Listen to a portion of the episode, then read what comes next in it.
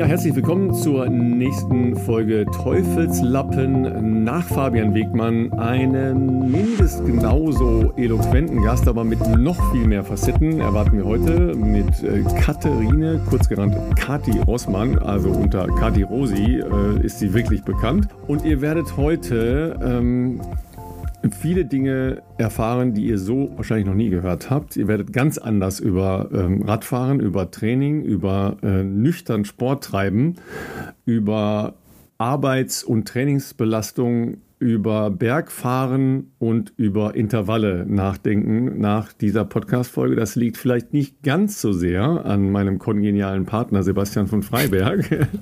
Doch, Intervalle Schön, kann ich was bist, aber viel mehr Genau, ja, was denn Intervallfasten, oder? Intervall viel mehr. von dem letzten Mal, wo ich Rad gefahren bin, bis jetzt sozusagen, dieses lange Intervall. Genau, das ist das Intervall, oder? Ja, genau. Aber vielmehr begrüßen wir natürlich erstmal äh, dich, liebe Kathi. Schön, dass du dir Zeit genommen hast. Hallo zusammen, ich freue mich auch dabei zu sein. Also erstmal die allerwichtigsten äh, beiden Fragen. Ähm, die erste, gibt es beim Ötzi einen Teufelslappen? Meinst du mit Teufelslappen ist Flamme Rouge, die letzten, der letzte Kilometer? Exakt. Ja. Ähm, boah. Ich weiß auf jeden Fall, dass irgendwie der letzte Kilometer angezeigt wurde. Ob das aber ein Teufels, also eine rote Flamme, äh, äh, Lappen war, weiß ich gar nicht mehr so genau. Auf jeden Fall prägen wir, ich und mein Trainingsbuddy auch immer diesen Begriff, weil wir haben einen Berg, den fahren wir immer als letzten Anstieg nochmal all out und dann ist immer das Ortsschild der Teufelslappen, auch immer die letzten Kilometer. Da wird dann nochmal richtig einer zugegeben. Aber im Ötzi weiß ich es gar nicht mehr. Auf jeden Fall habe ich den letzten Kilometer sehr genossen. Ja, das wäre mein, äh, meine nächste Aufforderung, äh, mehr als eine Frage. Ähm, nimm, nimm uns alle doch mal mit. Ja, du erste Mal Ötzi, wenn ich das richtig weiß, dein eineinhalbtes, also quasi das erste wirkliche Radrennen, das du bestritten hast. Ja, ähm, letzten Kilometer, kleiner Anstieg noch nach Sölden, dann nach Sölden rein. Äh, schilder mal, was da, was da Tango war. Also ähm, man hatte ja dann schon die Abfahrt, also die letzten 20 Kilometer sind eigentlich Abfahrt runter nach Sölden. Und dann, als ich dann äh, kurz vor Sölden am Ortsschild war, ähm, der letzte Kilometer, hat mich dann die, haben mich zwei Polizeimotorräder empfangen, die schon die Sirene eingeschaltet hatten. Und dann bin ich mit so einem Sirenengeheule durch den Ort gefahren. Da standen dann super viele Menschen am Straßenrand und haben schon gejubelt und teilweise auch meinen Namen noch gerufen. Also es war einfach ein unglaublich cooles Gefühl, weil ich wusste ja zu dem Zeitpunkt auch schon, jetzt kann nichts mehr passieren und konnte dann auch den letzten Kilometer einfach genießen und konnte auch richtig mit den Zuschauern so ein bisschen feiern und schon winken und auch diese, diese Emotionen und auch diese ja, diese Euphorie aufnehmen. Bin dann durch diesen Zielbogen gefahren. Das ist so ein riesen Red Bull-Bogen, den man schon von Weitem dann sieht. Kam ins Ziel und habe sofort äh, so einen Lorbeerkranz umgehängt bekommen, der sehr, sehr schwer war. Ich war noch nicht mal vom Rad abgestiegen und sofort auch die Trophäe überreicht bekommen. Äh, war erstmal ein bisschen überfordert und ähm, hat mich natürlich mega gefreut, aber ging alles super schnell, dann Interview und so und ähm, ja, musste erstmal das sacken lassen, was da jetzt eigentlich alles passiert ist. Aber es war natürlich einfach ein unbeschreibliches Gefühl. Erstes Radrennen, äh, dann ein solches, äh, sehr prestigeträchtiges und dann auch gewinnen. Also es ist äh, für mich immer noch äh, sehr, also ich, ich begreife das selber noch gar nicht so richtig, äh, äh, wie du das eigentlich gemacht hast. Das, die Amerikaner haben ja immer so Statistiken und dann hieß es ja bei dir jetzt sozusagen äh, gewonnene Radrennen eins von eins sozusagen. also 100 Prozent.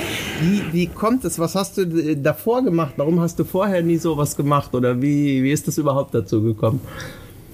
Also ähm, ich habe eigentlich, wie gesagt, ich fahre schon seitdem ich 15 bin eigentlich Rennrad, habe relativ früh damit angefangen, eher so dann ja aus Spaß an der Freude, weil meine Eltern auch immer schon sehr radbegeistert waren und habe dann so mit Ende 18, 19 angefangen, so ein bisschen Triathlon zu machen. Habe dann schwimmen gelernt und da habe ich schon auch Wettkämpfe gemacht und habe da auch 73 Distanzen und auch mal einen Ironman gemacht. Aber Radrennen bin ich eigentlich nie so wettkampfspezifisch gefahren. Und dann habe ich ja, bin ich ja Rechtsanwältin, habe Jura studiert. Das Studium ist ja zeitintensiv und auch was danach kommt, das Referendariat und die zwei Staatsexamina nehmen halt unglaublich viel Zeit in Anspruch. Und da habe ich das eher so ein bisschen immer runtergefahren, den Sport. Und dann, wenn überhaupt, nur zum Ausgleich gemacht. Und dann jetzt, nachdem ich äh, das zweite Staatsexamen gemacht habe und dann Anfang des Jahres ähm, nochmal einen Jobwechsel hatte, hatte ich jetzt mehr Zeit und habe wieder mehr, bin mehr Rad gefahren und hatte dann die Möglichkeit, bei der Tour Transalp mitzufahren über Specialized und hatte dann so einen Spaß daran, äh, Radrennen zu fahren und auch so die, diese Dynamik, vor allem in der Gruppe fahren und auch mit Männern fahren und auch schnell fahren und vor allem im Flachen sich halt reinhängen, Kräfte sparen und am Berg dann attackieren. Das hat mir unglaublich viel Spaß gemacht und äh, konnte da auch schon die Frauen ähm, Einzelwertung gewinnen. Und danach dachte ich mir, also jetzt muss ich unbedingt noch was mit der Form machen, die ist ja so gut. Äh, und habe dann äh, den Ötzi noch gesehen, dachte so, das wäre perfekte Rennen für mich, äh, viel bergauf. Und äh, habe aber dann gesehen, oh Mist, da kommt man ja sehr, sehr schwer nur rein. Harte Türpolitik. Die wollten auch gar, eigentlich gar nicht, dass ich starte. Ich habe versucht, dann nochmal so einen Startplatztausch hinzubekommen. Und dann erst äh, ein Sponsor von mir, Garmin, konnte mir dann glücklicherweise noch einen Startplatz organisieren, sodass ich so dreieinhalb Wochen vorher wusste, äh, es klappt. Ja, deswegen war die Vorbereitung jetzt auch nicht sehr spezifisch äh, auf den äh, Etsy. Aber äh, ich bin halt jemand, der fährt immer viel Rad. Also ich bin in der Vorbereitung. Grundsätzlich war mein Motto eigentlich, so viel Radfahren wie möglich und auch so viele Berge wie möglich immer im Training mitnehmen. Genau, das war eigentlich so meine Vorbereitung auf den Ötzi.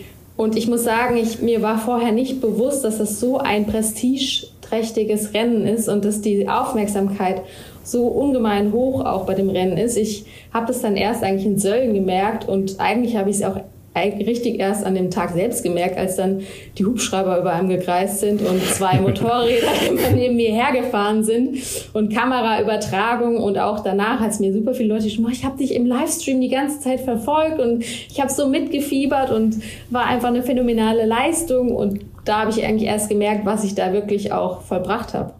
Wir haben einen Freund, der äh, hat jetzt achtmal in Folge teilgenommen, der beschreibt das wie eine Sucht für den, den, den Ötzi irgendwie. Und dann sagt er jedes Jahr, oh, diesmal muss ich mal davon wegkommen. Und dann meldet er sich sofort wieder an. Also da ist schon offensichtlich eine ganz besondere Faszination bei dem Rennen auch dabei, ne? Ja, auf jeden Fall. Also ich muss auch sagen, als ich im Ziel war, war mir auch schon wieder klar, dass ich an dem, im nächsten Jahr wieder dran teilnehmen möchte.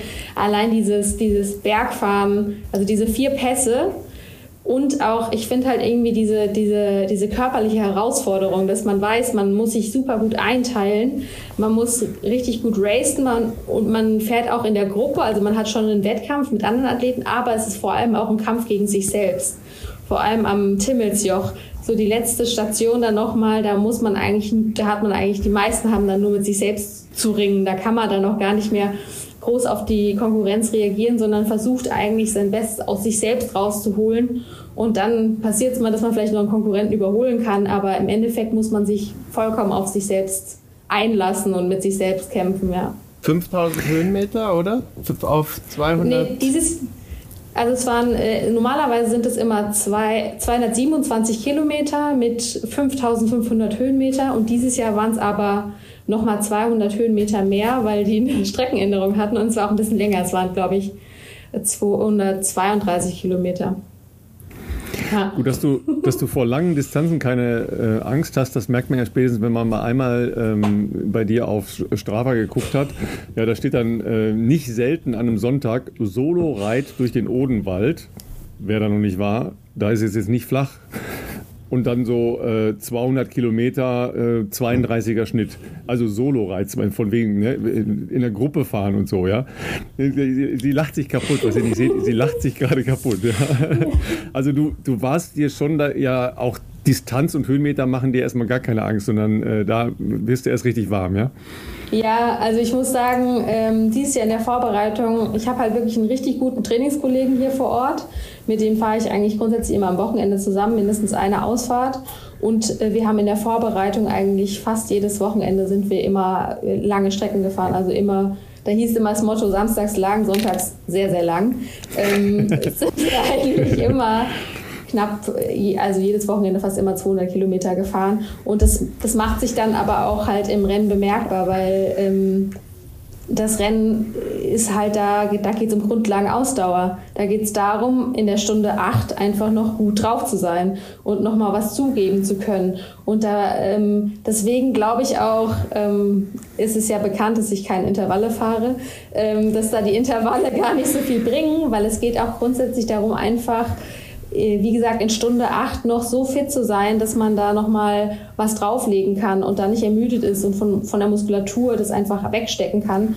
Und ich merke einfach, umso mehr lange Ausfahrten man im Körper hat, umso besser wird das ganze System halt auch und man kommt damit besser klar, weil der Körper einfach gewohnt ist, regelmäßig diese Distanzen zu bewältigen. Ich meine, das ist ja letztendlich, man kennt es ja aus dem Triathlon von den Norwegian Train, äh, die praktizieren ja ähnliche Konzepte, dass sie im Training auch relativ ähm, nah an den Distanzen trainieren, die sie dann letztendlich auch im Wettkampf erbringen müssen.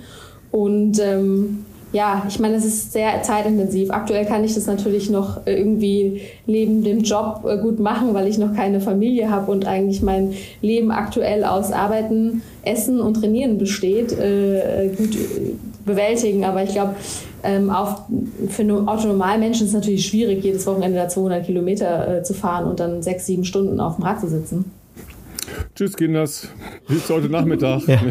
Wie ist denn dein äh, normaler, also normaler Tagesablauf in Anführungsstrichen gibt es vielleicht gar nicht, aber ähm, ich meine, du bist mit als Rechtsanwältin jetzt ja auch in einem Job, der auch äh, zeitintensiv ist, wo man ja auch mal ein bisschen was tun muss zwischendrin. Wie, wie, wann stehst du auf? Hat dein Tag mehr Stunden als meiner oder äh, schläfst du gar nicht oder wie geht das? Also ich muss sagen, ich war noch bis Anfang des Jahres auch in der Großkanzlei unterwegs. Also ich hatte den Berufseinstieg in der Großkanzlei gewagt in Frankfurt und da hatte ich natürlich krasse Arbeitszeiten. Da war ich eigentlich von 9 bis 22 Uhr am Arbeiten. Da habe ich auch unter der Woche gar kein Rad gefahren mehr, war eigentlich nur noch laufen morgens, um irgendwie was hinzubekommen. Da hat sich das Radfahren aufs Wochenende beschränkt. Und jetzt bin ich aber gewechselt Anfang des Jahres in eine Kanzlei hier am Ort. Äh, die sind fünf Minuten von, von meiner Haustür mit dem Stadtrat. Und dann sieht eigentlich mein gewöhnlicher Tagesablauf so aus, dass ich meistens so um halb sechs, viertel vor sechs aufstehe und dann äh, in der Zeit von sechs bis acht so immer die erste Trainingseinheit irgendwie erledige. Ob es jetzt auf dem Rad ist, im Sommer immer draußen. Jetzt im Winter, wo es jetzt halt, oder Winter, Herbst, wo es jetzt wieder ein bisschen dunkler wird, es einfach ein bisschen gefährlicher ist, dann draußen alleine zu fahren, ähm, auch mal auf dem Indoor-Trainer und halt im Winter laufe ich auch vermehrt einfach ausdauermäßig. Und ja, wie gesagt, dann bis um acht Training, dann frühstücke ich, mache mich fertig und fahre mit dem Radl dann auf die Arbeit und sitze dann um 9 Uhr am Schreibtisch und dann geht's los mit äh, anwaltlich tätig werden, Rechtsberatung betrieben, auch mal vor Gericht. Und dann, ähm, ja, Mittagspause kann ich oftmals auch zu Hause machen, da fahre ich auch schnell nach Hause, kann dann mein eigenes Essen kochen, ist auch super. Und ähm, ja, arbeite meistens so bis um halb sieben, sieben. Kommt immer so ein bisschen drauf an. Und dann ähm, radel ich heim. Im Sommer, wie gesagt, gehe ich öfter mal noch mal ins Schwimmbad. Das liegt auf dem Rückweg zum Glück zwischen meiner Haustür und der Tür zur Kanzlei. Oder ähm, jetzt, wenn ich jetzt im Winter versuche ich halt abends noch mal ein bisschen Stretching oder sowas mit reinzunehmen, weil man merkt halt schon, wenn man viele Distanzen oder lange Distanzen fährt, dass äh, der Körper halt einfach auch da in, in dem Hinblick ein bisschen gepflegt werden will durch Stretching, Yoga, sowas in der Art, ja.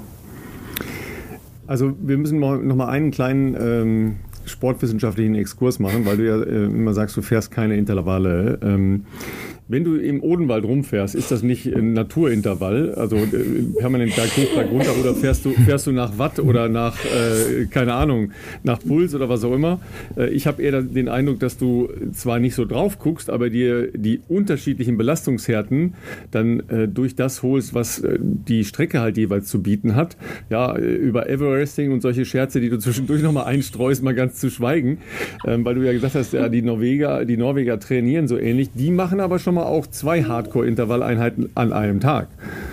Also bei mir ist es so, dass ähm, ich habe auch, ich habe grundsätzlich ein Wattmesser am Rad. Also ich habe einmal eine Wattmesserkurbel und habe auch Wattmesserpedalen. Also ich kann die Werte genau aufzeichnen und auch gut nachverfolgen. Im Endeffekt fahre ich jetzt keine spezifischen Intervalle. Wir nennen das Ganze immer bei mir, ich mein Trainingspartner, äh, spaßeshalber unstrukturiertes Intervalltraining, weil äh, es ist oft so, dass ich einfach versuche, bei ihm dran zu bleiben. Der fährt halt immer konstant ein relativ hohes Tempo und dann heißt es für mich eigentlich immer Kopf aus und äh, dranbleiben. Und dann immer, umso weiter wir in der Saison fortgeschritten waren, umso besser wurde ich natürlich. Und dann äh, attackiere ich halt immer am Berg und dann wird am Berg schon scharf gefahren. Das ist ja, damit macht man sich ja ganz tolle Freunde, ne? Ja, genau. Fünf Stunden lutschen und dann Attacke am letzten Berg. Ne? Auf jeden Fall. Aber ähm, Sehr schön. Wie, wie gesagt, ähm, wir fahren dann schon mal die, die, die, die, die Berge auch mal ein bisschen schärfer. Ähm, und aber bei mir ist es auch so, ich fahre eigentlich dann unter der Woche, wenn ich, da fahre ich ja meistens alleine morgens, da fahre ich eigentlich relativ kontrolliert und locker und entspannt. Da fahre ich dann auch mal nicht auf Zug, da fahre ich eher die ruhigeren Sachen und am Wochenende dann schon eher die Sachen, die dann auf Zug gefahren werden. Also die langen Sachen sind wir schon immer ähm, ordentlich gefahren und da auch die Berge mit bisschen Druck aber ähm, das ergibt sich meistens auch immer so ein bisschen nach Gefühl, wie ich so drauf bin an dem Tag. Wenn ich merke, oh, heute habe ich richtig gute Beine, dann wird, wird auch mal besonders Berge gefahren und auch mal äh, am Berg richtig scharf. Aber es gibt auch mal Phasen, wo wir am Berg auch locker gefahren sind, ja. Aber das klingt schon so ein bisschen erstmal nach Spaß und Lust und Laune oder äh, kommt mir das nur so vor? Und das geht halt mir immer noch nicht so in den Kopf rein, dass man dann halt Rennen gewinnt mit so solchen Sachen. Das muss ich mir einfach nochmal erklären. Ja, also bei mir steht schon wirklich, wie gesagt, der, der, der Spaß am Training eigentlich schon im Vordergrund. Also mir macht halt Radfahren unglaublich viel Spaß und mir macht es auch unglaublich viel Spaß, lang zu fahren und natürlich auch am Berg äh, hart zu fahren. Ich, das, das ist so eine intrinsische Motivation, glaube ich, bei mir, dass ich am Berg immer irgendwie nochmal was aus mir rausholen will. Und was ich halt auch habe, ich muss gar nicht so auf den Wattmesser schauen. Ich habe jetzt auch zum Beispiel beim Ötzi während dem Rennen nicht auf den Wattmesser geschaut. Also ich habe mich jetzt nicht über den Wattmesser gepaced, sondern ich bin da auch nach Gefühl gefahren. Ich habe eigentlich so eine ganz gute, ähm, ein ganz gutes Körpergefühl, äh, wann ich einen Tritt habe, den ich gut durchtreten kann, aber der so viel Power hat, dass ich schnell den Berg hochkomme, aber diesen Tritt halt lange durchhalten kann, ohne dass jetzt irgendwie die Muskulatur übersäuert und ich irgendwie einen Punkt überschritten habe, ähm, dass ich dann am nächsten Berg nicht mehr äh, die entsprechende Leistung treten kann. Also ich glaube, ich kann, ich habe ein ganz gutes Gefühl für meine, in, für meine innere Schwelle sozusagen ähm, und brauche da gar nicht so den Wattmesser. Hast du das, als du Triathlon äh, wettkampfmäßig gemacht hast, auch so gemacht? Weil da ist es ja eigentlich ganz häufig so, dass Leute genau sich die Watt vornehmen und dann wirklich in winzig kleinen Bereichen sozusagen um die Schwelle halt rumfahren oder um, um also das, was ich, sie sich vornehmen. Ja. Also als ich Triathlon-Training gemacht habe, habe ich wirklich nach Trainingsplan trainiert. Also da ist es halt auch schwierig mit den drei Disziplinen, ähm, das gut zu kombinieren und da das, die Abstimmung zu finden. Und da bin ich wirklich richtig strukturiert auch Intervalle gefahren, 20 Minuten Intervalle, 5 Minuten Intervalle, FDP-Test regelmäßig. Und da bin ich auch im Ironman beispielsweise, war dann die Vorgabe, ja, 200 Watt, keine Ahnung, 220 Watt äh, durchfahren. Da habe ich mich auch dran gehalten. Aber ich muss halt sagen, ich finde, also mir ging da schon der Spaß auch ein bisschen flöten am Training, weil ähm, das halt immer so strukturiert verkopft ist und man muss es dann fahren und ähm, irgendwie, ich merke das ja selber, oh, heute fühle ich mich richtig gut, heute will ich mal ein bisschen mehr Gas geben und am anderen Tag fühle ich halt auch, meine Beine sind halt irgendwie noch schwer von letzter Woche oder irgendwie sowas. Dann nehme ich dann immer bewusst ein bisschen raus. Und irgendwie, wie gesagt, ich habe ja trotzdem gemerkt im Verlauf der Saison, dass ich äh, unglaublich fit geworden bin und ähm, dass es irgendwie trotzdem irgendwie mein Weg war und das funktioniert hat für mich. Und deswegen ähm, weiß ich auch gar nicht, ich habe schon überlegt, ob ich nächstes Jahr mal eine, eine, gesteuerte Trainingsbetreuung dann in Anspruch nehme und das vielleicht mal planmäßig vorbereite. Aber irgendwie äh, habe ich, wie gesagt, ein bisschen Angst, dass mir der Spaß ein bisschen verloren geht. Und ich glaube, es wird jetzt einfach weiterhin in mir überlassen, wie ich trainiere und vielleicht werde ich trotzdem vielleicht mal ein paar Intervalle einbauen und mich da so ein bisschen beraten lassen. Aber im Endeffekt, äh, dass ich das Zepter meines Trainings weiter in der Hand behalten möchte, auch 2023. Ich finde das spannend. Ich glaube, es sind ja zwei Faktoren. Also das eine, dass du Spaß und Freude hast und das andere, dass du offensichtlich äh, ja auf deinen Körper hörst, was ja viele dann, wenn sie so klare Trainingspläne abspulen, gar nicht mehr machen, sondern sagen, oh, ich muss die Einheit mit den Werten und so weiter machen. Und du scheinst ja sozusagen irgendwie so eine innere Intelligenz zu haben, so kommt mir das jetzt vor, eben dann zu sagen, nee, heute fühle ich mich nicht so, dann fahre ich auch nicht das, was da auf dem Plan steht oder so. Das ist eigentlich eine gute Botschaft für all die Leute, die ähm, sich dann teilweise auch krank machen, mit diesen äh, genauen Plänen einzuhalten, oder? Ja, was ich vor allem auch gemerkt habe beim Radrennen, ist es ja oft so, dass zum Beispiel in den Flachpassagen dann gar nicht, äh, wenn man hinten mal drinne hängt, gar nicht so hart gefahren wird, dass man sich da auch wieder ein bisschen regenerieren kann. Also das ist nicht so eine Dauerbelastung wie jetzt beim Ironman wo du 200 äh, oder nicht 200, 180 Kilometer jetzt beim Ironman beispielsweise am Stück äh, 200 Watt fahr, fahren willst, weil du einfach so schnell wie möglich diese Distanz bewältigen willst. Das ist ja was anderes im Radrennen. Da agierst du ja viel mehr mit deinen Konkurrenten und ähm, platzierst dich ja da dementsprechend, wenn, die, wenn das Feld halt langsamer ist, dann bist du halt auch langsamer und nimmst halt raus und sparst halt Kräfte ein und kannst dann am Berg dann nochmal ein bisschen schärfer fahren. Das ähm, das ist halt nicht so eine Dauerbelastung wie jetzt im Triathlon. Deswegen ist es mehr renndynamischer und deswegen macht es mir wahrscheinlich auch noch mal ein bisschen mehr Spaß als jetzt das im Ironman, wo man einfach so Kopf runter äh, und spult halt seine 180 Kilometer alleine ab. Sag mal, du hast äh, jetzt von diesem Racen sehr begeistert ja äh, berichtet. Das ist ja noch reduziert beim, beim Ötzi logischerweise, weil einfach viel aufwärts geht. Da ist man ja erstmal für sich alleine oder ähm, bergunter, wo ja andere Dinge eine Rolle spielen. Also auch eine wichtige Passage, weil man muss ja auch schnell runterfahren können bei so vielen Höhenmetern und so vielen Abfahrtsmetern, die man hat. Ja. Aber ähm, du hast ja vorher noch gar kein Rennen bestritten. Das heißt, wo, wo hast du dir das, das Racing äh, angeeignet? Äh, hast du den ganzen Sommer über äh, nur die Radrennen angeschaut oder äh, wo, wo kommt das her? Also ich muss mal eins sagen zum Abfahren. Ich weiß halt zum Beispiel auch, dass Abfahren eine meiner größten, eine große Stärke von mir ist, weil ich sehr rasant abfahre. Und, ähm, oder nicht rasant, aber ich traue mich halt einiges. Da sagen, kriege ich teilweise auch immer Lob von den Männern, dass sie nicht glauben, dass eine Frau so abfahren kann. Ähm, aber wie gesagt, ich habe ja bei der Tour Transalp teilgenommen. Das waren sieben Tage Etappenrennen. Also wir sind sieben Tage am Stück gefahren. Und da habe ich relativ viel über äh, Taktik und äh, Racen äh, mitnehmen können, weil da war es auch so, dass man ja auch viele Alpenpässe gefahren und da wurde auch immer der erste Berg oder der erste Pass so scharf gefahren und dann hat sich eigentlich immer alles äh, zum nächsten Pass wieder zusammengeschoben in, in den Flachpassagen. Deswegen wusste ich zum Beispiel auch, ja gut, ähm, am ersten Berg, am ähm, Kütai, da war die Italienerin, ähm, die letztlich dann Zweite wurde, hat also ein bisschen aufs Gas gedrückt und ist den ersten Anstieg relativ hart hochgefahren. Und da habe ich dann irgendwann gesagt, nee, da gehe ich heute nicht mit. Es ist noch ein langer Tag, da kommt noch sehr viel auf uns zu und habe dann reißen lassen, weil ich wusste, es wird sich wahrscheinlich in der Abfahrt noch wieder einiges zusammenfahren und vor allem am Brenner wird sich, die, wird sich das wieder schließen und so war es letztlich dann auch.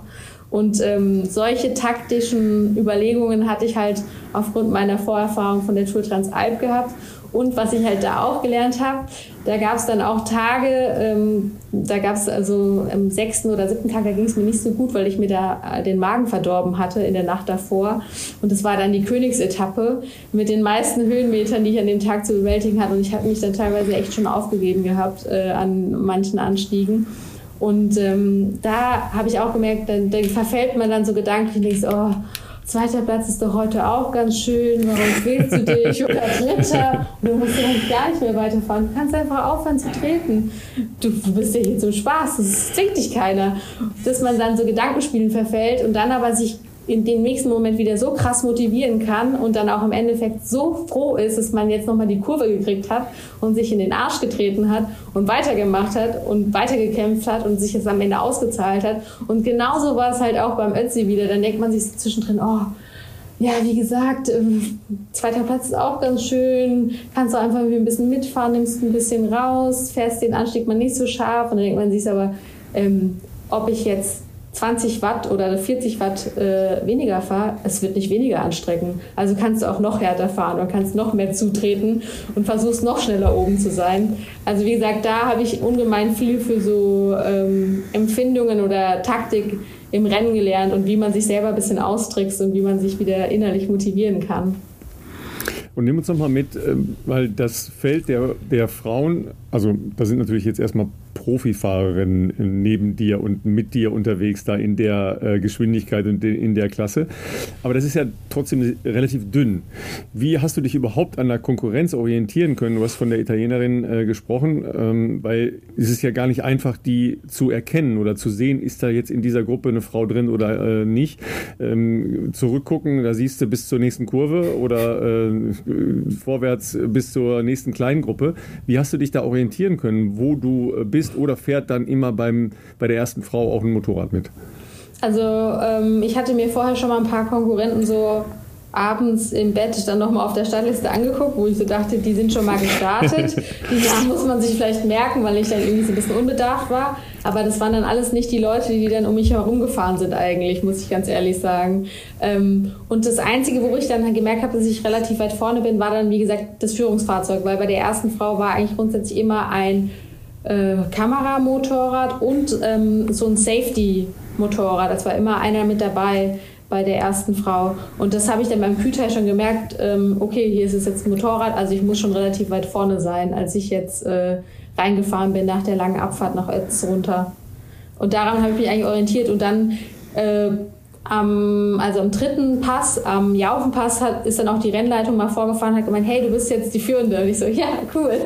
Und wusste es dann aber eigentlich schon, weil das Kameramotorrad dann dabei war, ja. Ich dachte, die hätten nicht gefragt, Entschuldigung, wer sind Sie überhaupt? so in der Art und Weise. Ich habe es nur da mitbekommen, im Nachhinein, dass sie in dem Ticker, in diesem Live-Ticker immer, ja, wer ist denn diese Katrin Rossmann? Und man kennt sie nicht. Und dann haben die irgendwas gegoogelt und irgendwelche Informationen rausgehauen. Ähm, ja, wie so ein kleines Dark Horse kam ich dann halt ja, aus dem da, Nichts. Da steht Rechtsanwältin, kann ja nicht sein. Ja, also muss eine andere sein. genau.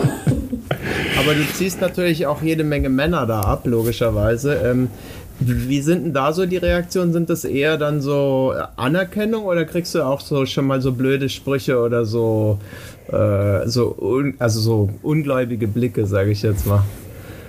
Äh, ungläubige Blicke gibt es auf jeden Fall, blöde Sprüche im Rennen jetzt nicht. Das gibt es dann eher mal, keine Ahnung, im Training oder so, dass die Leute dann nicht das einschätzen können, was man da vielleicht zu leisten imstande ist. Und ähm, ja, bei der Tour Transalp war es zum Beispiel auch so. Am Anfang waren, haben die dann einen so ein bisschen beäugt, wenn man dann vorne mitgefahren ist. Mal gucken, wie lange schafft die das jetzt noch? Äh, vielleicht ist sie ja bald wieder weg und platzt halt ab irgendwie.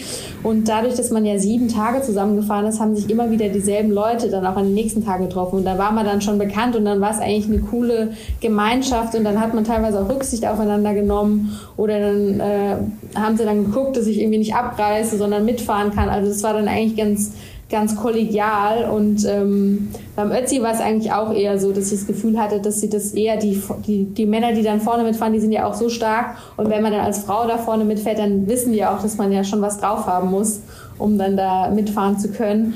Und deswegen fand ich es auch eher, äh, als habe ich es als kollegial empfunden. Aber es gab dann auch eine lustige Situation, das hat man dann später noch auf dem Video gesehen von der Übertragung. Da fahre ich dann so am Timmelsjoch, ähm, gehe ich mal wieder aus dem Sattel und kämpfe mich da den Berg hoch.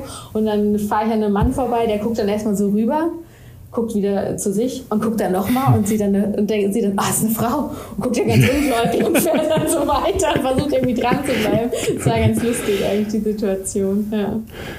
Gut, aber wenn man äh, dich dann natürlich äh, versucht, auf Social Media zu googeln, ähm, solche, solche Einschätzungen laufen ja entweder über Namen, dass man dich kennt, ja, also da schon mal Fehlanzeige, weil äh, null äh, Races before, ähm, oder eben, dass man mal guckt, wie ist das Material, ne, und was hat sie für Klamotten an, weil dann kriegt man ja schon mal eine Einschätzung, ne, also gesponsert, nicht gesponsert, ja, also alles voll mit Sponsor oder null Sponsor. Und dann fallen bei dir natürlich die Spiegel-Selfies sofort auf Instagram auf, ja, ähm, wo, ähm, ihr Lieben, das müsst ihr euch unbedingt anschauen, ja, wo die liebe Kati quasi jeden Morgen mit ihren, ich weiß nicht, ob es Birkenstock sind, aber es sind auf jeden Fall Schlappen, ja, egal was sie macht, im perfekten Race-Outfit, egal ob für Laufen oder Radfahren, aber immer die Schlappen an, ja, wo man ja normalerweise sagen würde, okay, äh, wenn ich öffentlich gesehen werden würde, äh, ziehe ich ganz kurz meine Schlappen vielleicht aus und mache dann das Foto, ja, oder ziehe erst meine Radschuhe an und mache das dann das Foto.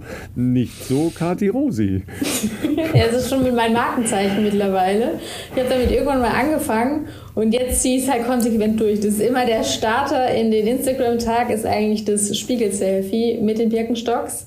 Ab und an mal, wenn ich mal wieder ein paar neues Lauf, äh, paar Laufschuhe mir gegönnt habe, dann äh, auch mal mit den frischen Laufschuhen, aber ansonsten eigentlich immer mit den klassischen Birkenstocks, ja. Jetzt hast du ja äh, Sponsoren vorhin genannt, Specialized Garmin, aber Birkenstock ist kein Sponsor, oder? Nee, leider noch nicht. Vielleicht sollte ich da mal anfragen. Ich finde, die haben auch ganz schöne Win Winterschuhe mittlerweile mit Fell. Das wäre jetzt mal was für die Jahreszeit. Ein kleines Upgrade. So, wenn man jetzt so ein Ding gewonnen hat, ne, gibt es jetzt Angebote? Profi werden, Team in, in Team gehen, andere Sponsoren. Was, was passiert da so im Nachklang? Also es hat schon sehr viel Aufmerksamkeit erregt, jetzt dieser, ja. dieser Sieg. Ähm, vor allem ja aufgrund der Tatsache, dass ich wie so ein Dark Horse äh, aus dem Nichts aufgetaucht bin und dann halt da so eine Nummer äh, abgefeuert habe. Ähm, aber dadurch, dass ich ja ganz gut auch schon mit meinem Radsponsor Specialized gut aufgestellt bin und auch bei, den, bei der Radbekleidung das ähm, auch Freundinnen von mir sind, die jetzt die, die Radmarke Veduin gegründet haben und auch betreiben und ich von denen die Produkte trage und die auch einfach liebe und äh, mir auch privat kaufen würde, deswegen die da auch äh, supporte und das auch ganz klar nach außen tragen kann. Ähm, kamen natürlich schon noch ein paar andere Angebote und auch natürlich äh, im Hinblick auf Profi. Aber ich habe lange darüber nachgedacht und bin eigentlich zu dem Entschluss gekommen, dass ich es so, wie es jetzt ist, eigentlich am besten finde, weil ich habe einen super coolen Job, der mir super viel Spaß macht, der mir meine Zukunft äh, auf alle Zeiten sichern wird. Ich ein gutes äh, Einkommen damit habe. Und alles andere, was ich mache, ist mein ausgiebiges, ausschweifendes Hobby ähm, bei denen ich jetzt mit Produkten supported werde von coolen Brands, die ich, wie gesagt, auch selber kaufen würde und ähm, mache das einfach so weiter und trage halt meinen Lifestyle äh, und meine, die Vereinbarkeit von Job und Sport nach außen und will ja gar nicht so viel ändern, muss ich ganz ehrlich sagen. Ja, ist ja ein spannender Ansatz. Ne? Ähm, wenn ich das richtig weiß, bist du im Erbrecht jetzt unterwegs. Ne? Also sagen wir mal, die Zukunftsperspektive ist auf jeden Fall gesichert in der Hinsicht. Ja, auf jeden Fall. Gestorben wird immer. oh Gott. Jetzt hast du dir, äh, weil dir schon ein bisschen langweilig wurde, äh, nochmal kurz am äh, nächsten Wochenende den Frankfurt-Marathon vorgenommen. Ja, man, man macht ja sonst nichts. Äh, was, was ist denn das jetzt wieder? War äh, zufällig noch ein Platz frei oder was? nee, also ich laufe ja schon im Winter eigentlich immer vermehrt auch mehr. Also im Sommer bin ich jetzt nicht, nicht so viel gelaufen, immer so einmal die Woche einfach oder ein, zweimal die Woche, um mal ein bisschen Abwechslung ins Training zu bekommen, nicht nur Rad äh, zu fahren. Aber letztes Jahr im Winter bin ich relativ viel gelaufen und ähm, habe den, bin den, auch, den, den Frankfurt-Marathon auch schon, glaube ich, 2018 bin ich ihn schon mal gelaufen und habe jetzt gedacht, ah ja gut, äh, nochmal eine kleine, ein kleines Race äh, zum Abschluss der Saison kann man sich ja gönnen. Und ähm, Frankfurt-Marathon macht ja immer Spaß, das ist um die Ecke. Und ähm, ich will halt unbedingt mal den, den, den Weltrekordschuh in Aktion laufen und mal gucken, was er wirklich so hergibt äh, im Rennen. Deswegen, es war auch so ein bisschen so ein Hintergrund für mich, ja. Ah, verstehe. Also eigentlich nur ein Schuhtest und weil bei dir in der Heimat, ja, für euch, äh, Kathi äh, lebt und arbeitet und trainiert in Heppenheim. Ähm, da ist es nicht weit bis nach Frankfurt. Bis dahin fährst du aber mit dem Fahrrad zum Start, oder? Ja, muss ich mal schauen. Zu früh. Stimmt. Zurück vielleicht. Zu früh? Zu früh? Entschuldigung. Ja, ja, am Wochenende, ja, am Wochenende schlafe ich hier immer aus, ein bisschen zumindest. Ah, okay, okay. Ein bisschen. Was heißt ein bisschen ausschlafen? Äh, 7.30 Uhr.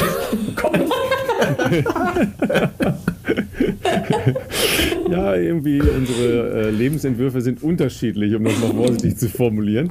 Ja, ähm, also das, das, das mit den Schuhen interessiert mich aber noch mal kurz, weil Klar kann man die ja mal ausprobieren, das ist ja alles in Ordnung. Ähm, man muss allerdings ja eine gewisse Geschwindigkeit haben und ähm, auch äh, damit schon mal trainiert haben, weil sonst kann das auch Schmerzen verursachen. Das Ganze, was reizt dich daran? Willst du jetzt im Vergleich zu 2018 sehen, wie viel du schneller bist? Weil du wirst ja jetzt, vermute ich mal, eine deutlich bessere Grundlagenausdauer haben durch das Radfahren, oder? Ja, ja, auf jeden Fall. Also ich hätte so, ich habe ja immer inoffizielle und offizielle Ziele und mhm. mein offizielles Ziel wäre so unter 3,10 zu laufen, 3 Stunden 10 zu laufen und mein eigenes Ziel ist so gerne die 3-Stunden-Marke zu knacken und ähm, ich meine 4,15 kann, kann man ganz gut, das ist so die Durchschnittspace, die man halt laufen muss, um unter 3 Stunden zu kommen kann man eigentlich ganz gut laufen so im Training. Es wird halt auf die Dauer äh, wird es dann schon ein sehr zehrendes Tempo.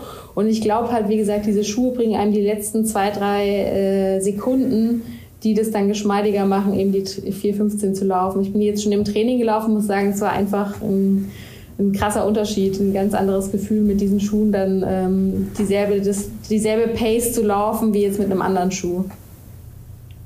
Ja. Jetzt kommst du natürlich als äh, Radfahrerin mit dem äh, klassischen äh, Mitte-Oberschenkel äh, Ten-Line-Outfit ja, in, in, die Laufszene rein. Ja, da wirst du jetzt wieder angeguckt, wer ist die denn, oder? Auf jeden Fall. Die gucken einen wahrscheinlich an wie so ein Auto. Und äh, ich meine, Läufer ist ja auch nochmal ein ganz anderes Völkchen. Ich meine, die, die Triathleten sind ein eigenes Völkchen, die Radfahrer sind ein eigenes Völkchen und die Läufer auch. Also da gibt es schon äh, jeder hat so seine Eigenheiten in diesen, in diesen Kreisen. Es sind zwar alles Sportler, aber trotzdem ist es unterschiedlich, ja. Aber sag mal, was machen denn die Radfahrer aus? Charakterisier die mal eben. Ich finde die Radfahrer, die sind ähm, klassischer unterwegs, verbissener unterwegs. Wobei, das kann man bei den Triathleten auch sagen, aber die Radfahrer sind eher so klassisch unterwegs, auch was so ähm, äh, Material angeht. Da sind die Triathleten sind viel innovativer und die geben auch super viel Geld, würde ich mal sagen, für alles Mögliche aus, was es auf dem Markt gibt und versuchen das letzte Quäntchen noch überall rauszuholen. Und die Triathleten sind halt sehr körperfixiert. Ähm, das sind die Radfahrer nicht. Das sieht man ja auch an deren Statur meistens. Meistens ist ja der Oberkörper relativ verkümmert bei Radfahrern und eher die Beine ausgeprägt, muss man ehrlich ja. sagen. Und die Läufer sind eher so die Sparfüchse unter den drei äh, Sportarten, ja. Da wird sich erst ein neues Paar Laufschuhe gekauft, wenn schon die Sohlen fast wieder abfallen vom Schuh. Ähm, das sind so die Main Facts, die die, die die drei Gruppen jetzt unterscheiden, würde ich mal sagen. Sag mal, aber mit, mit der Marathonzeit und auch deinem Können auf dem Rad, du, äh, also du warst ja, glaube ich, auch schon recht erfolgreich im Triathlon, aber müsstest du doch wahnsinnig erfolgreich sein. Hast, warum treibst du das nicht weiter? Ähm, ich muss sagen, dass das nochmal noch mal aufwendiger ist, dann in allen drei Disziplinen so extrem gut zu sein, weil du eben diese drei Sportarten gut miteinander vereinen musst. Und ich finde, neben dem Beruf ist es einfacher jetzt auf, oder nicht einfacher, aber ich finde es für mich erstrebenswert oder mit mehr Spaß verbunden, dann Radsport auf einem hohen Niveau zu betreiben. Weil am Wochenende habe ich jetzt keinen Stress, irgendwie drei Einheiten da unterzubringen, äh, noch irgendwie noch mal schwimmen und laufen zu gehen nach dem Radfahren, sondern kann mich vollkommen auf mein Radfahren auslassen und kann halt sieben Stunden auf dem Rad verbringen. Äh, ich will jetzt nicht ausschließen, dass ich nicht noch mal einen Ironman mache. Ich könnte mir schon vorstellen, dass ich vielleicht noch mal einen angehe oder vielleicht auch sogar nächstes Jahr habe ich hatte ich mal im Kopf vielleicht noch zu machen, weil die, nächstes Jahr ist der Ötzi ja ein bisschen früher, der ist ja schon im Juli äh, verlegt worden. Da könnte man noch ein spätes Rennen machen, aber wie gesagt, für mich steht ja immer der Spaß am Training und ähm, generell auch in der Vorbereitung äh, im Vordergrund, so dass ich äh, das noch nicht genau sagen kann eigentlich, ob ich das unbedingt machen will. Ich, ich lasse da auch immer viel auf mich zukommen. Ich würde gerne das Detail nochmal festhalten. Ernsthaft Radsport, Laufen nur zum Spaß, aber dann unter drei Stunden Marathon. Also Okay. Ja, wahrscheinlich bedingt das, okay. bedingt das sich alles irgendwie. Ja, das, das ist ja so. Ähm, das, deshalb ist ja nochmal spannend. Du hast ja jetzt äh, klar herausgearbeitet, ähm, dass du eine größere Freiheit beim Radfahren empfindest, ja, und äh, bei diesem ähm, sich konzentrieren, sage ich mal, auf dieses äh, Element, dass ja Geschwindigkeit, äh, draußen sein, ähm, auch lange unterwegs sein, halt so, so Dinge ja vereint. Ähm, ich habe schon ein bisschen auch das Gefühl, dass das so eine Tagesroutine ist, die du da ja abziehst, weil ähm, ich ja mit so einer Mischung aus äh, vollkommener Bewunderung und grenzenlos tiefem Abscheu verfolge, zu welcher Uhrzeit du jeden Tag trainierst. Ja, weil ich mir das überhaupt nicht vorstellen kann, das so durchgängig zu machen. Ähm, be beschreib mal, was dir das gibt, morgens aus dem Bett früh aufzustehen, wirklich früh aufzustehen und dann erstmal zwei Stunden auf dem Rad zu sein. Also vor allem im Sommer ist es ein unglaublich schönes Gefühl, zum Beispiel morgens dann in den Sonnenaufgang ähm, Rad zu fahren. Und wir hatten ja wirklich einen atemberaubenden Sommer mit super gutem Wetter. Da konnte man eigentlich jeden Morgen einen schönen Sonnenaufgang erleben. Und für mich ist einfach, ähm, wie du schon richtig gesagt hast, es ist eigentlich wie so eine Tagesroutine für mich, weil ich bin einfach ein sehr ein Mensch mit einem sehr großen Bewegungsdrang Und ich weiß halt einfach, wenn ich morgens meine Einheit für mich erledigt habe und so meinen inneren Frieden mit mir gefunden habe, dann kann an dem Tag nichts mehr passieren. Ich habe mich bewegt, ich habe das getan, was ich, worauf ich am meisten Lust habe und was mir Spaß bringt. Und wenn abends äh, noch mehr, ein bisschen mehr Arbeit ansteht oder irgendwas dazwischen kommt, dann hatte ich auf jeden Fall meine zwei oder eineinhalb Stunden Sport am Morgen, die mich schon äh, zufriedengestellt haben.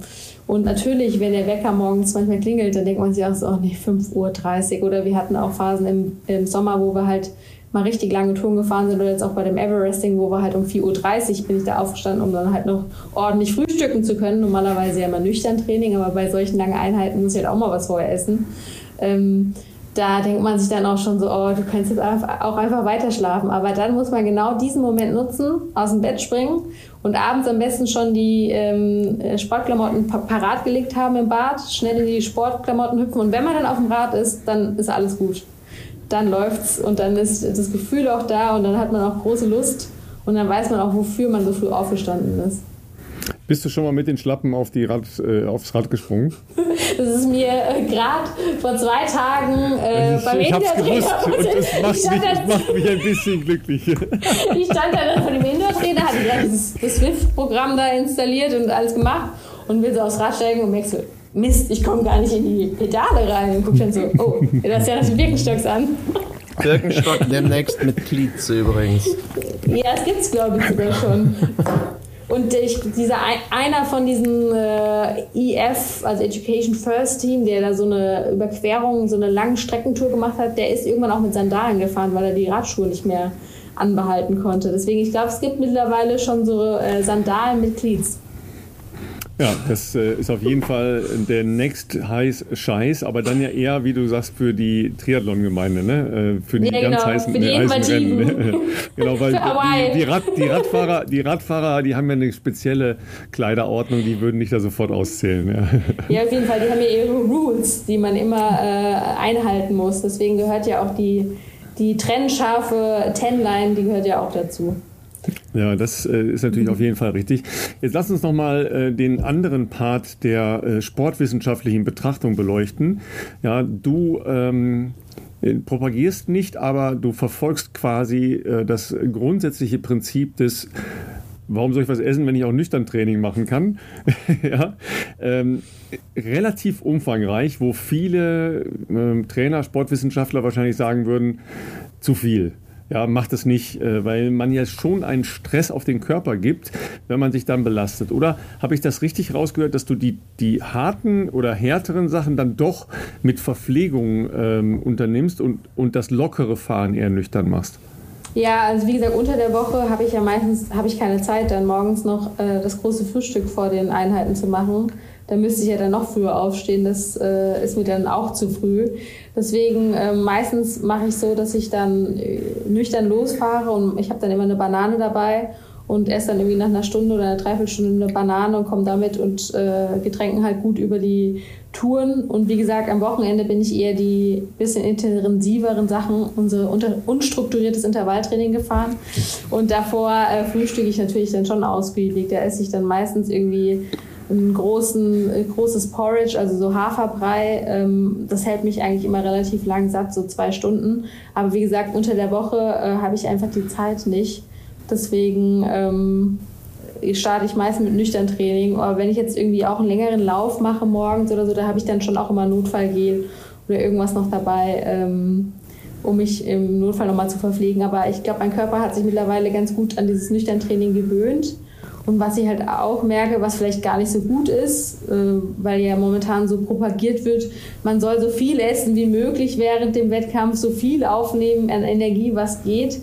Das ist bei mir eher nicht so. Also ich bin eher so, dass ich ganz gut äh, haushalten kann. Das war dann für den Ötzi für mich natürlich vorteilhaft, weil ich diese Laberstation dort gar nicht anfahren konnte, weil das zeitlich gar nicht gegangen wäre.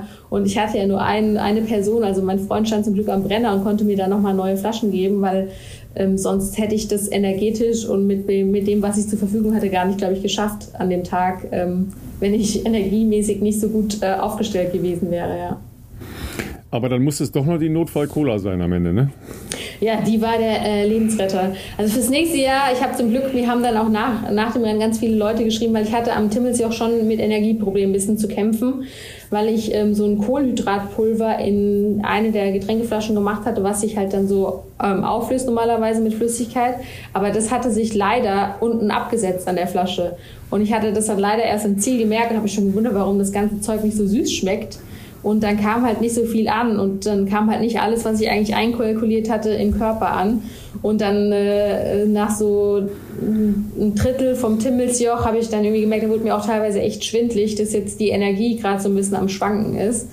Und wusste dann zum, oder hatte zum Glück gehofft, und es war dann auch so, dass bei Kilometer 15 da mal einer Bekannter mit einer Cola stehen wird. Und diese Cola war echt der Lebensretter. Die, hat, die, die ging sofort ins Blut und hat mich dann zum Glück noch den Rest des Anstiegs einigermaßen gut nach oben ge getragen. Ja.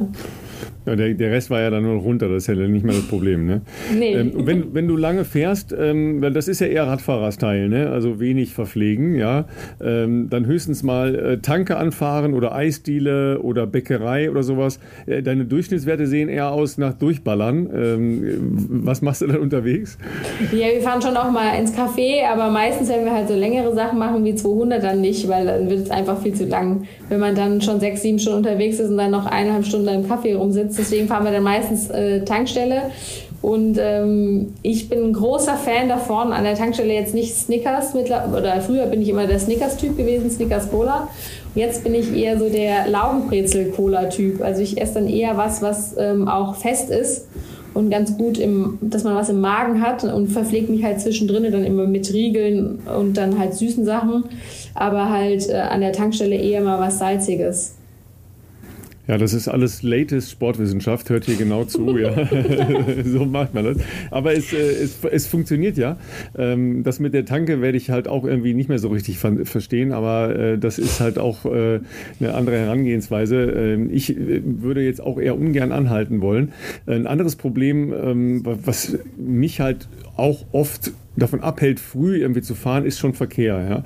Ja? Äh, ich weiß nicht, wie es im Odenwald ist, ähm, tendenziell ja ein bisschen äh, spärlicher besiedelt, sage ich mal, aber in der Regel wird da ja schlimmer gefahren in solchen Gegenden, ähm, weil da gibt es nicht überall einen Radweg. Also ich muss sagen, wenn man halt morgens äh, im Sommer um 6 Uhr fährt, da ist keiner unterwegs. Die meisten fangen, also der große Verkehr startet dann eigentlich so um halb acht, Viertel vor acht. Und da bin ich ja meistens dann auf den letzten Zügen und habe dann irgendwie die letzten fünf Kilometer, wo ich wieder ein bisschen mehr ins städtische Gebiet komme, ein bisschen Scherereien. Aber ansonsten ist es eigentlich die schönste Zeit. Und vor allem da, die, wie gesagt, im vorderen Odenwald, wenn man dann morgens äh, bei mir so der Hausberg, die Juhöhe äh, hochfährt, da ist halt nichts los ist einfach super schön und dann denkt man sich auch, wenn man mal unter der Woche wieder fährt oder auch mal abends fährt, oh, das macht mir einfach keinen Spaß, weil da ist viel zu viel Verkehr. Morgens habe ich meine Ruhe, habe die Straße für mich alleine. Das ist eigentlich, äh, sind die Traumbedingungen, würde ich sagen.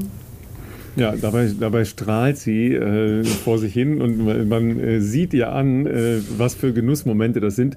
Äh, da machst du aber keine Fotos, ne? Also das ist jetzt dann nicht der Insta-Anreiz, dann da so diese Momente festzuhalten und die speicherst du eher für dich. Äh, ab und zu mache ich auch schon mal ein Foto vom Sonnenaufgang, aber ich mache jetzt nicht die ganze Zeit. Dann suche ich mir irgendwie einen Spot aus. Aber ich habe es auch oft, dass ich einfach mal genieße und einfach auch mal für mich äh, die Tour mitnehme. Und ich habe das mittlerweile eigentlich schon so professionalisiert, dass ich so weiß, wo die guten Spots sind, wo ich mal ein, zwei Bilder machen kann und den Rest einfach dann für mich habe. Ich ist jetzt nicht so, dass ich da so eine Instagram-Ausfahrt mache, wo ich jetzt die ganze Zeit irgendwie Bilder mache und anhalte, sondern ich mache das so nebenbei. Und das Gute ist zum Beispiel mit meinem ähm, Trainingskollegen, der ist mittlerweile schon so äh, bewandert, was äh, Bildaufnahmen und sonstiges angeht. Der macht es dann nebenbei, äh, wenn wir fahren. Da haben wir dann zwei Fliegen mit einer Klappe geschlagen und müssen jetzt nicht irgendwie speziell nochmal irgendwo hin und her fahren oder irgendwas aufnehmen, sondern wir machen das einfach während des Trainings.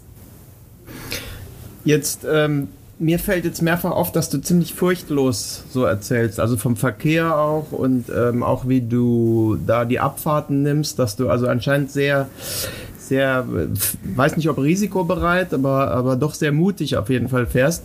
Jetzt gibt es ja ähm, in deiner Biografie die Geschichte, muss man dazu sagen, dass du eine Zwillingsschwester hattest, wenn ich es richtig weiß, die bei einem Verkehrsunfall, bei einem Radunfall ums Leben gekommen ist. Was schon mal ja. erstmal natürlich äh, ein Wahnsinnseinschnitt in der Biografie ist.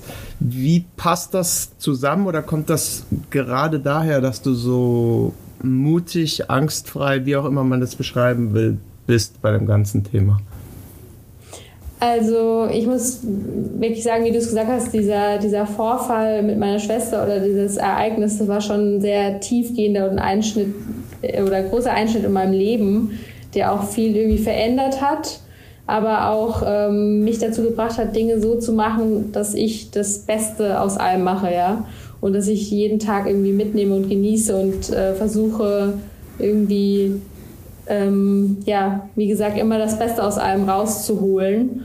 Und ähm, aber ich würde nicht sagen, dass ich jetzt risikobereit bin oder mehr Risiko dadurch eingehe, sondern ich weiß, was ich kann und ich weiß ungefähr, wie ich mich einschätzen kann und äh, nehme dann kalkul kalkuliertes Risiko, aber fahre jetzt nicht übermütig. Also ich will jetzt nicht sagen, dass ich irgendwie lebensmüde bin oder denke, ich habe einen Schutzengel mit meiner Schwester und äh, weiß, ich kann da mehr Risiko eingehen sondern ähm, ich versuche halt immer, äh, das, ich glaube, ich bin jemand, ich bin ein Mensch, der sehr gerne an Extreme rangeht oder seine, seine, seine Grenzen austestet und auch irgendwie risikobereit ist.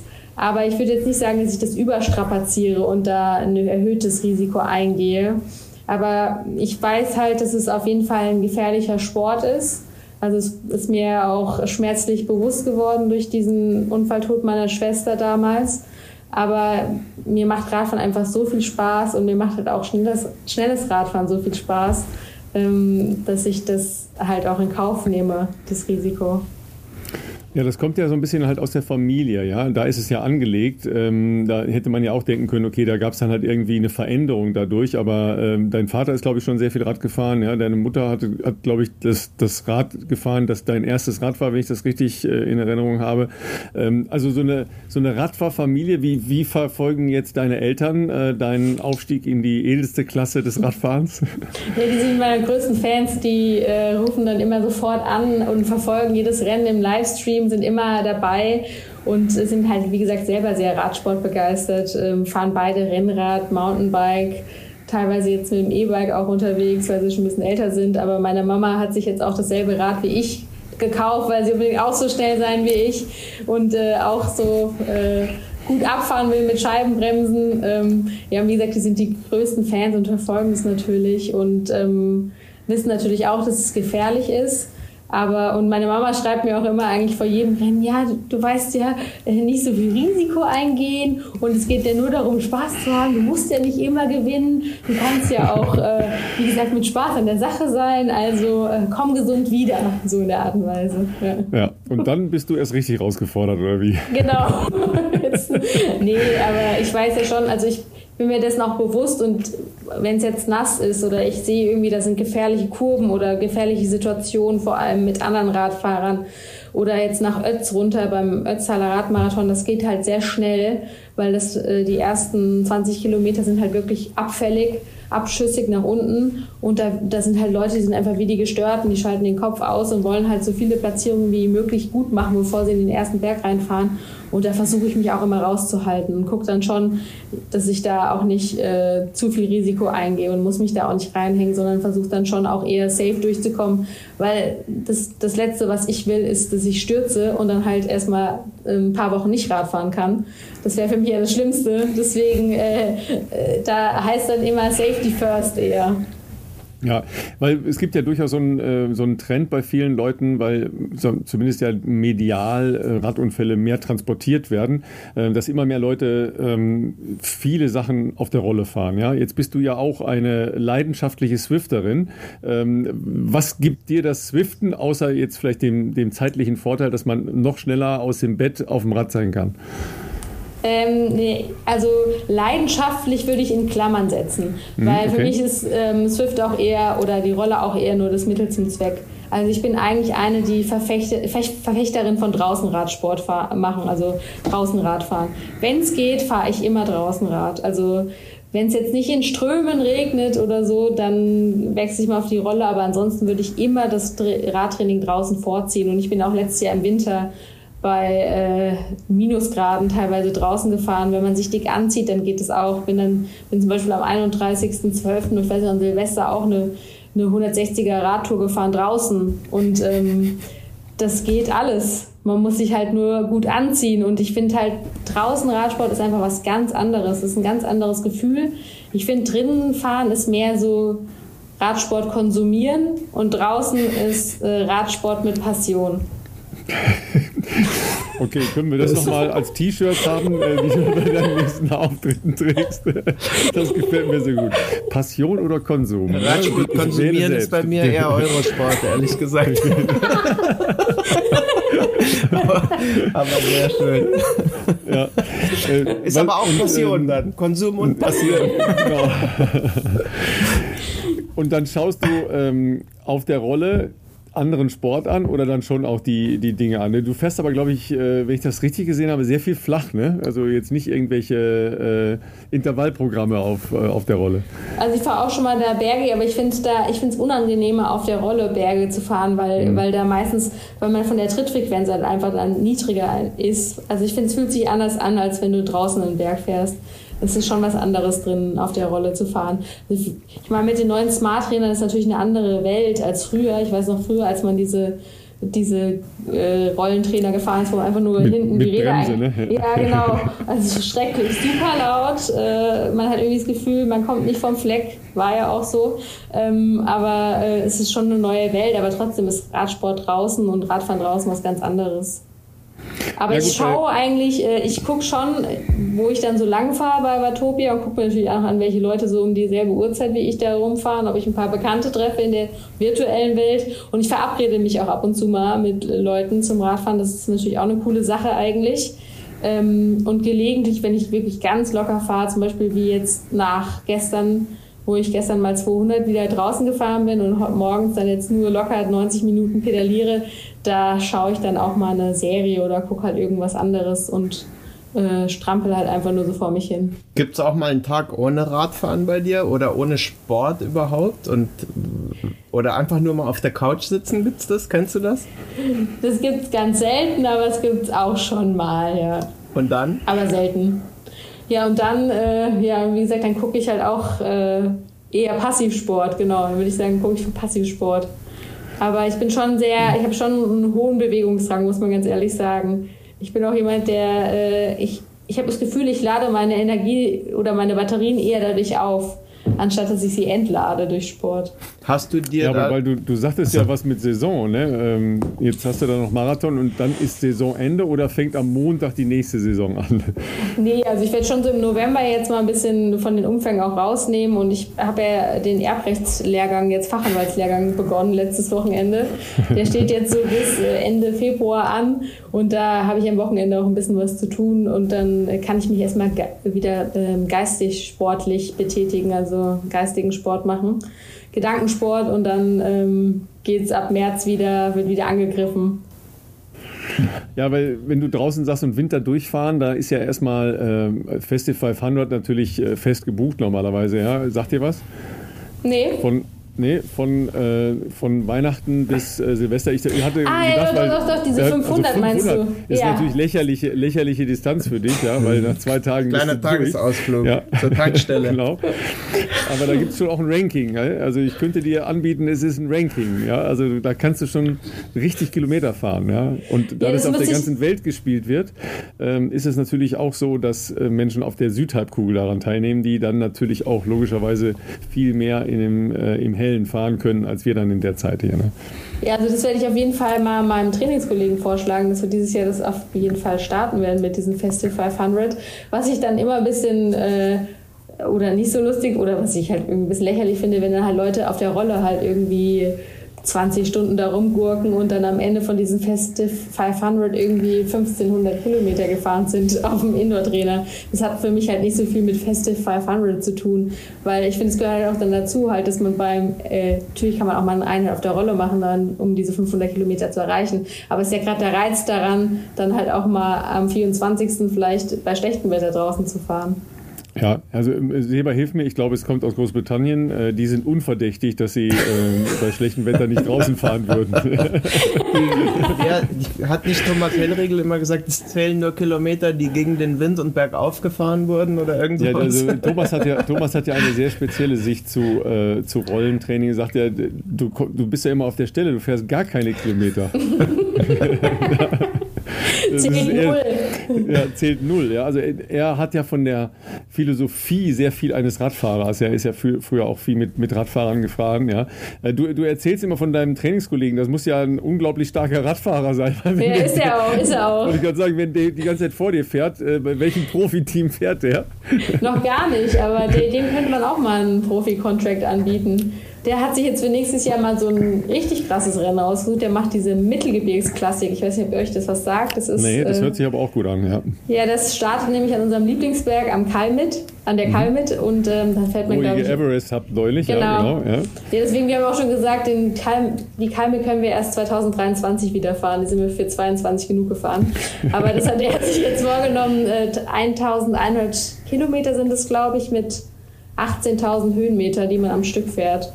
Also so, eine, so am langen Stück. Mhm, am Stück. Man schläft dann irgendwie so zwei, drei Stunden äh, zwischendrin und fährt dann immer weiter. Das sind halt diese, diese, das ist für mich dann schon äh, auch unbegreiflich. Da ist äh, Ötzi dagegen ja Kindergeburtstag. Ja, das mit dem, mit dem gar nicht schlafen, das, äh, dieses Konzept erschließt sich mir auch nicht. Mir erschließt sich auch das Konzept 4.30 Uhr oder 5.30 Uhr aufstehen nicht, aber das ist, ist, ja, der, ist, ja, deine Herangehensweise. Ja, ich würde immer denken, okay, dann, dann geht sie wahrscheinlich um 8 ins Bett. Nee, so zwischen 10 und 11. Ja, das ist ja dann nicht so viel, ne, Schlaf. Also nach ja, so, jetzt, ja. so meistens sind es so knapp sieben, sieben Stunden sowas. Ja. Und Mittagsnap in der Rechtsanwaltskanzlei ist auch nicht so verbreitet, oder? Nee, nee. Aber wie gesagt, ich hole dann am Wochenende ein bisschen Schlaf immer nach. Ja. Sag mal, und dann, ähm, dann gibt es ja immer diese, diese Fragen nach Ernährung und Mentaltraining und so. Äh, Radfahren ist dein Mentaltraining und die Tanke gibt das, was man im, im normalen ernährungswissenschaftlichen Kontext so, so, kriegen kann, ja? Ja, oder beziehungsweise ich verfolge jetzt auch nicht irgendwie so ein vegan, rein vegetarisches Konzept oder habe da irgendwie auch wieder so ein also ich, ich mag generell nicht irgendwie so strenge Vorgaben zu bekommen, sondern ich lebe eher so ähm, was mir gut tut, mache ich einfach weiter. Ich bin schon so ein sehr routinemäßiger Mensch, auch beim Essen, dass ich weiß, wenn, wenn, wenn mir das gut tut, dann behalte ich das bei und versuche natürlich äh, relativ viel Obst, Gemüse, gute Kohlenhydrate zu essen. Ich esse auch, ich esse auch grundsätzlich Fleisch, also ich esse jetzt nicht jeden Tag Fleisch, aber ich schließe es nicht aus ähm, und ernähre mich einfach äh, schon so, dass ich wenig verarbeitete Lebensmittel esse, also viel selber koche, ähm, ja, saisonal, was es so gibt, dann einbaue in die Ernährung und halt da viel ausprobiere, ja. Ja, und dann lass uns äh, zum Abschluss noch äh, einen Blick auf ähm, eine Weiterentwicklung ja im Profibereich äh, werfen. Ja, äh, Tour de France der Frauen ja in, in diesem Jahr äh, mit einem relativ großen und prominenten Neuanfang. Ähm, da könntest du dich äh, wahrscheinlich einreihen, weil da ist das halt auch mit den Motorrädern, die da mitfahren und den Helikoptern, die da rumfliegen. ja, das kennst du jetzt, ja. Und das ja. Racen, das ist ja, ist ja eine Kleinigkeit für dich. Nee, aber wie, wie verfolgst du das ähm, für Frauen im Radsport oder Frauen im Sport generell? Ähm, wie beurteilst du so eine Entwicklung im, äh, im großen Tourbereich?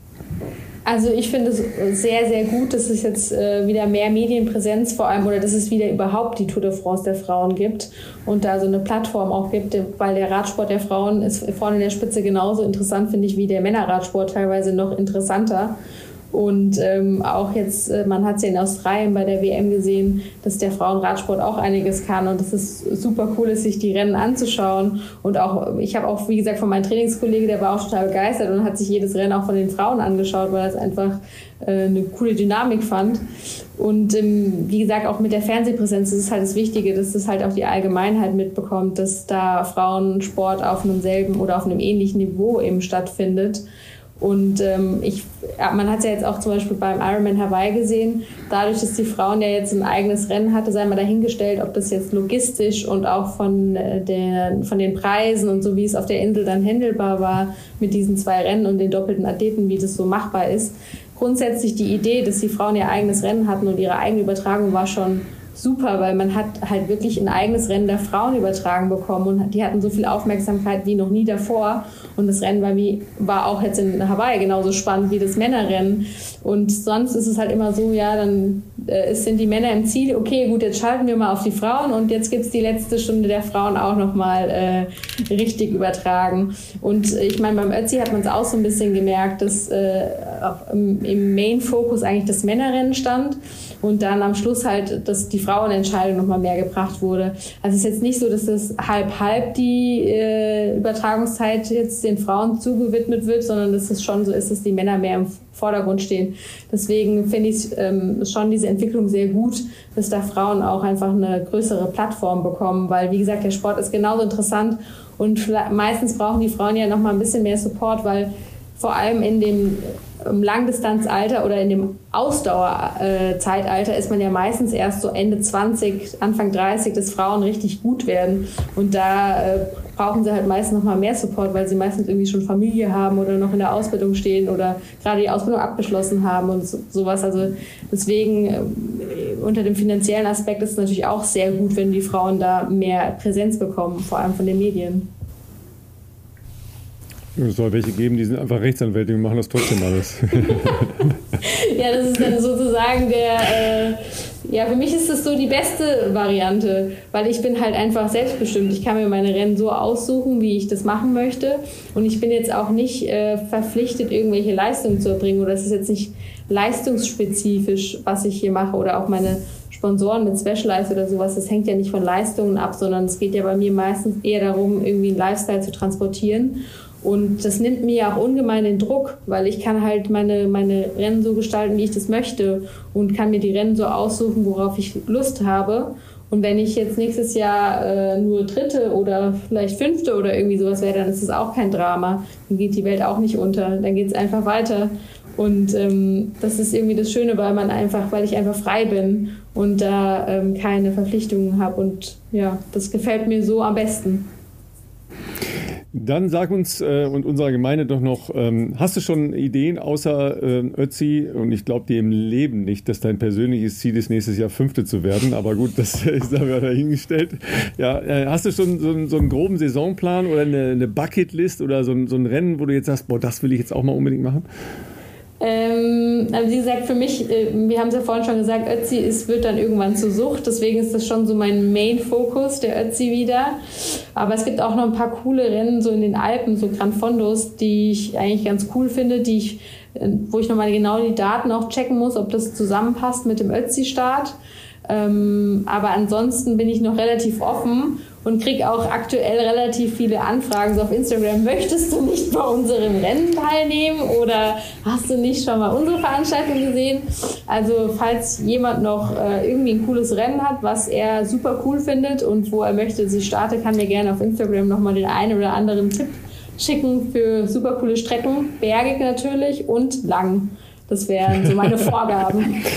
Ja, ich, ich glaube, du, du, nimmst auch im Zweifel eine, äh, eine lange RTF an jedem äh, gottgegebenen Sonntag, ne? damit es nicht ganz so langweilig wird, oder? Genau, nehme ich auch gerne an. Da gibt es auch gerne Anfragen. Die mache ich auch gerne mit. Wunderbar. Äh, Seba, müssen wir noch was wissen? Äh, wir wissen zu viel und sind damit jetzt sehr lange beschäftigt, wie unser Leben äh, doch eintönig und wie soll ich sagen, wenig facettenreich also, ist. Ich, ich, was irgendwie mir für heute hängen geblieben ist, wir hatten ja in diesem, im Teufelslappenstand einfach sehr viele sehr erfolgreiche Leute. Ähm, aber dieses total erfolgreich aus reiner Spaß an der Freude, das äh, ist irgendwie ein neuer Ansatz und der gefällt mir eigentlich sehr gut. Mit dem werde ich es jetzt auch versuchen. ich muss auch einfach sagen, dass ich, dass ich einfach Spaß an der Freude habe, mich auch selbst zu quälen. Also man muss ja ehrlich sagen, das kommt ja nicht von ungefähr. Ist ja nicht so, dass ich jetzt äh, tri trala auf dem Fahrrad sitze und durch die Gegend strampel und dann einfach mal so einen Ötzi gewinne, sondern ich fahre ja schon auch viel Rad und ähm, investiere auch super viel Zeit da rein. Ähm, aber wie gesagt, für mich steht halt immer der Spaß im Vordergrund. Es kommt nicht von ungefähr, aber es ist sehr viel Spaß dabei. das ist doch äh, großartig als Schlusswort. Äh, sehr viel Spaß dabei. Äh, wünschen wir dir weiterhin erstmal einen ganz coolen ähm, Frankfurt-Marathon. Ja, Danke, lass dir ja. nicht, um an, nicht um anlabern, was du denn da für komische äh, Bräunungsstreifen äh, am Oberschenkel hast. ja, Ich trage sie mit Stolz. genau. Und ähm, sieh zu, dass du genauso dich in eine gute Startgruppe reinsneakst, wie du das beim Ötzi gemacht hast, ja, damit du erstens nicht so nicht so früh aufstehen musst. Äh, ja, Quatsch, das ist äh, muss ich dir ja nicht sagen. Ja, sondern äh, dass du mit äh, ebenbürtigen Läuferinnen und Läufern unterwegs sein kannst. Ja, herzlichen Dank für deine Zeit. Bitte, gern geschehen.